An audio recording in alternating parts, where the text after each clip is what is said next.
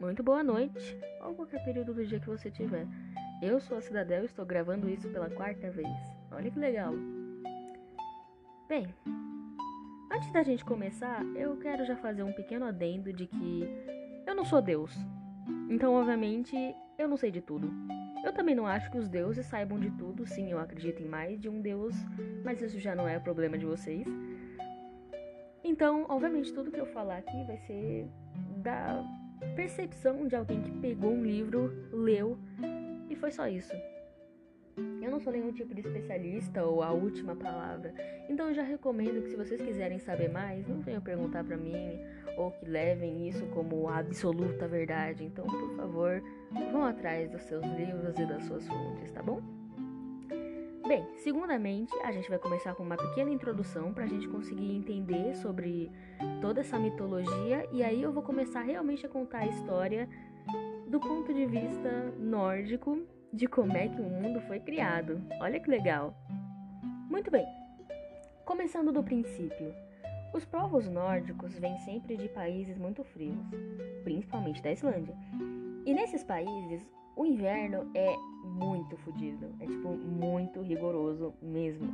Então já é comum que esses povos mais antigos, esses povos pagãos, que caso vocês não saibam, pagãos são povo do campo, povo que trabalha no campo, camponeses, na era medieval mais ou menos.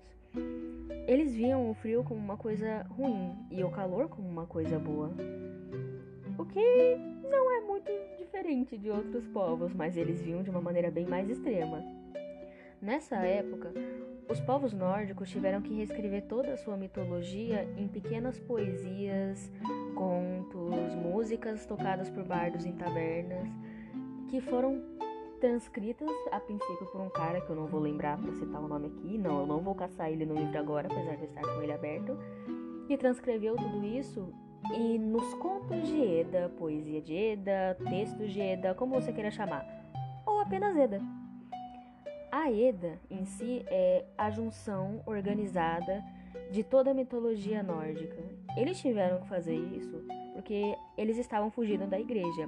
E vocês sabem como foi a igreja. Então, para poder esconder a própria cultura, eles transpassaram, transmediram sua mitologia em Eda, sabe? Isso também é muito associado ao conceito do Ragnarok. Porque o Ragnarok aconteceu porque seus deuses estavam perdendo o patamar, eles já não eram mais deuses. Mas isso não aconteceu porque os deuses estavam perdendo sua dignidade, seu poder, mas sim porque os homens estavam começando a se comparar com deuses, tentando pegar poder e lugares que não eram deles. E isso se dá muito pela. Eu não vou chamar Inquisição, exatamente porque a Inquisição foi a caça às bruxas. E não foi exatamente assim que aconteceu essa passagem da mitologia para Eda. Mas vamos chamar desse jeito só pra. entre aspas, sabe? Então, por causa dessa inquisição, o homem foi começando a se colocar num patamar de Deus, como se ele fosse absoluto. E isso não era verdade. E na visão de todo aquele povo, era como se seus deuses estivessem começando a perder a importância. Então, foi preciso toda uma extinção de Midgard, dos deuses, para que eles pudessem ser, entre aspas, efeitos renascer, serem reescritos em Eda de uma forma que eles seriam para sempre o grande sagrado que todos eles representam, os grandes deuses. Esse legado continuaria com eles, entende? E também precisamos ter noção de que os povos nórdicos associavam. É... Não associavam exatamente, mas eles estavam muito mais em um conceito de matriarcado do que um patriarcado. Um bom exemplo disso é que na maioria das mitologias a gente vê, por exemplo, o Sol como masculino e a Lua como feminino. Mas na mitologia nórdica não é bem assim. O Sol é representado por uma deusa mulher e o, a Lua é representada por um deus homem, o que é bem diferente de várias outras mitologias. Então eles invertiam as coisas. Isso a princípio porque o calor é associado com uma coisa boa, uma coisa que traz vida.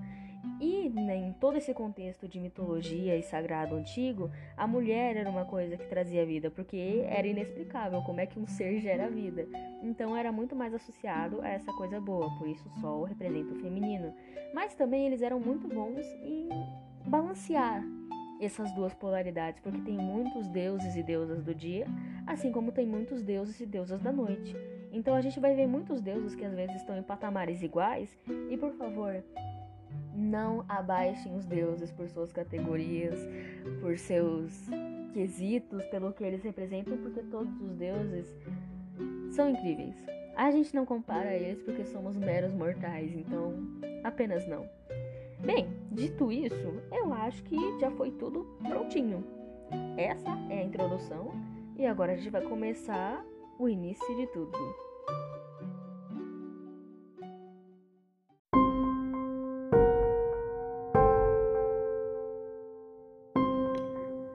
O início de tudo.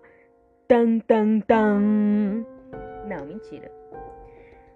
A Islândia é um país bem curioso. Eles têm o sol da meia-noite e a aurora boreal. Se você, um pequeno viking, há centenas de anos atrás, vivesse em um país assim, como você acharia que o mundo foi criado? Bem, isso é uma coisa que eu vou te responder agora, só que em uma forma de história. Então é bom já ir se preparando, porque eu sou uma ótima contadora de histórias. Pelo menos eu acho. Bem, um, dois, três. Na aurora do tempo, quando não existia terra nem mar, existia um ser chamado Pai de Todos. E o Pai de Todos pairava sobre o nosso mundo e universo. Tudo era feito à sua vontade e ele que delimitava as coisas. E aos poucos o mundo foi começando a se formar de uma estranha camada de gelo e fogo.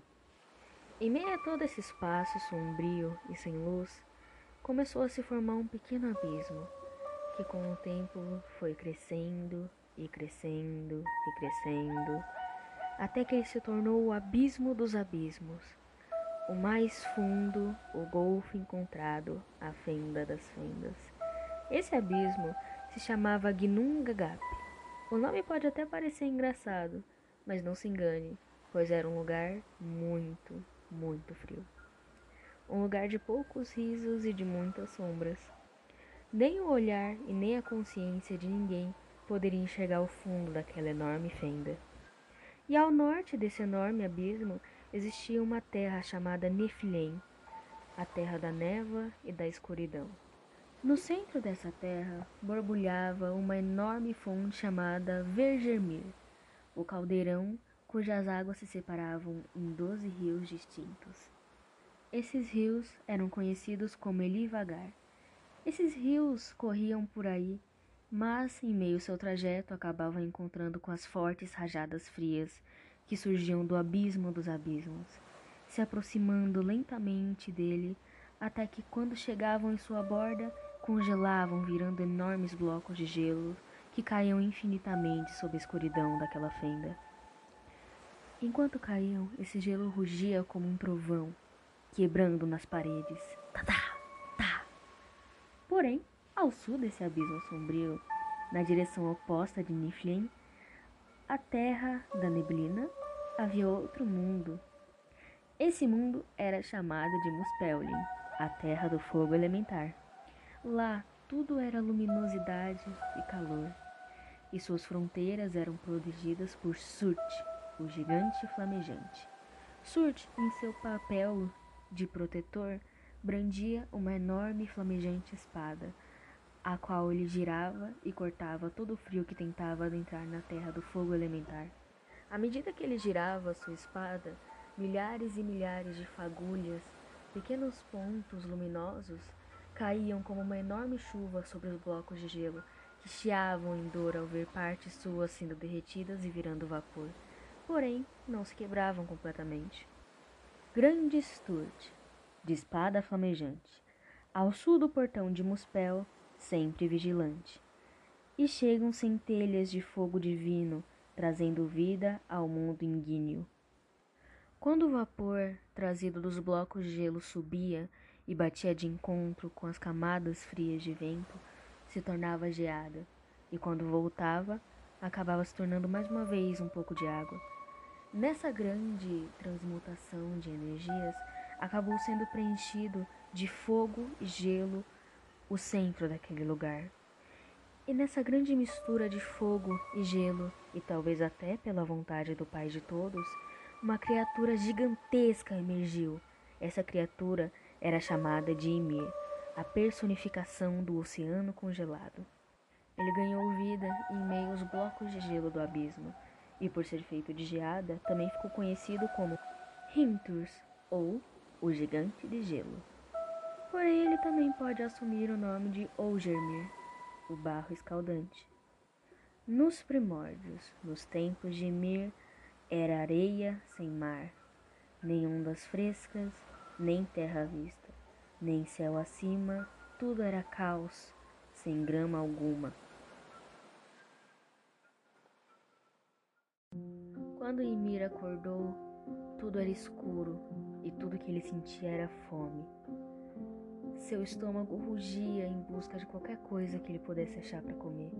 E tateando no escuro por muito e muito tempo, ele finalmente achou uma vaca chamada Aldihundla, ou a nutriz.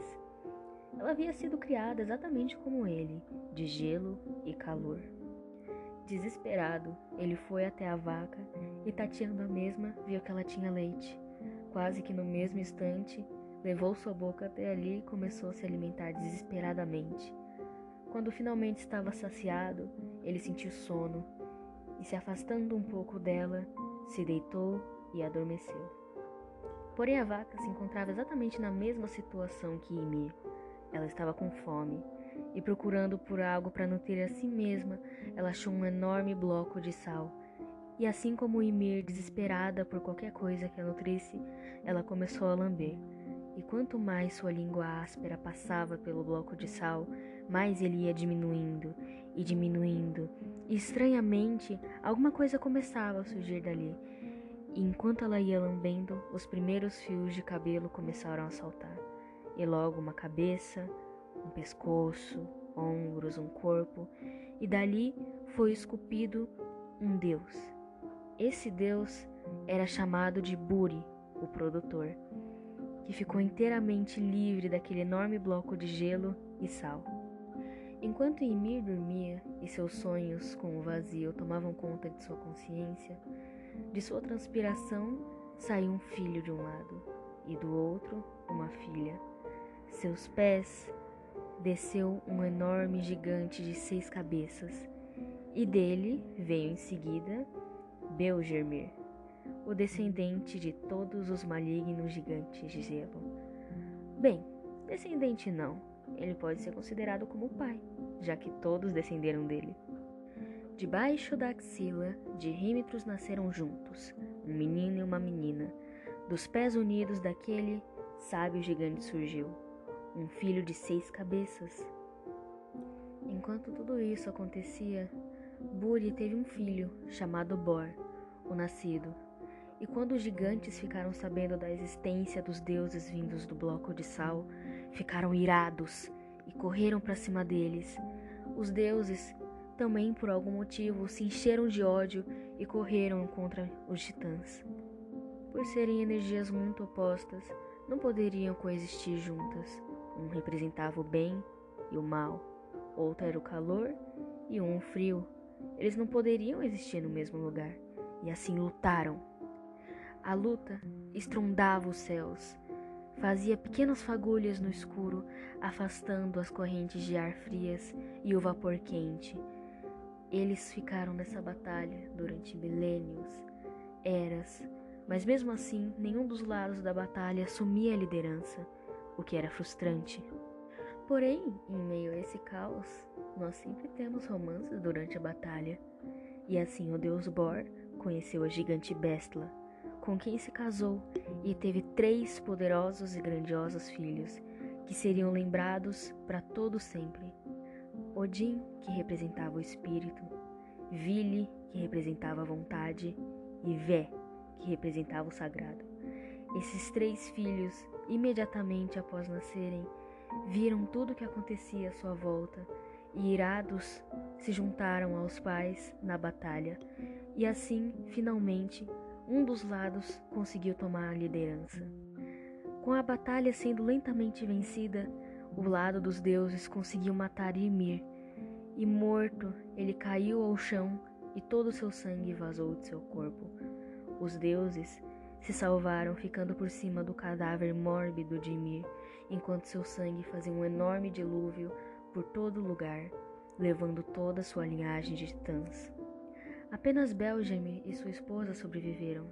Eles subiram em um enorme navio e velejaram até o fim do mundo. E toda a raça de Ymir afogaste, menos um, Belgemir, fugiu embarcado. Ao teu divino deu origem aos gigantes.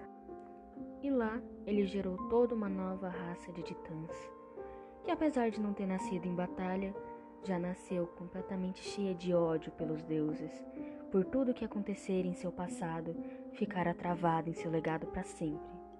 Já os deuses, que na época eram chamados de Aesir, os pilares que sustentavam o mundo, após terem triunfado sobre sua vitória na batalha que já durava tanto tempo, olharam em volta e viram todo aquele universo desolado, frio, flamejante, e resolveram que queriam melhorá-lo, e assim começaram uma grande ponderação.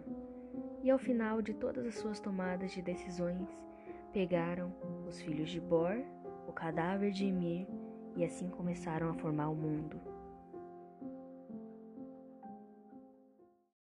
Muito bem, é aqui onde isso acaba. Eu só quero fazer um pequeno adendo de obrigado por estar ouvindo. Eu não sei se vai ter próximo. Eu espero que tenha, porque realmente eu me diverti fazendo isso. Eu achei que fazer um podcast ia ser mais difícil, mas sinceramente é praticamente como gravar um áudio, exceto que nos meus áudios que eu mando pros meus amigos eu grito igual uma desgraçada e é melhor vocês não saberem como é que é, tudo bem. E também só mais uma coisa. Na, na parte em que o Belgemir foi até os confins do mundo com a esposa, eu esqueci de citar. Porque, na verdade, eu não esqueci. O áudio saiu cortado e eu tive que refazer.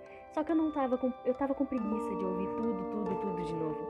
Então, vou fazer um pequeno adendo agora. A terra sem fim, onde ele foi, era Yotuen, sua morada.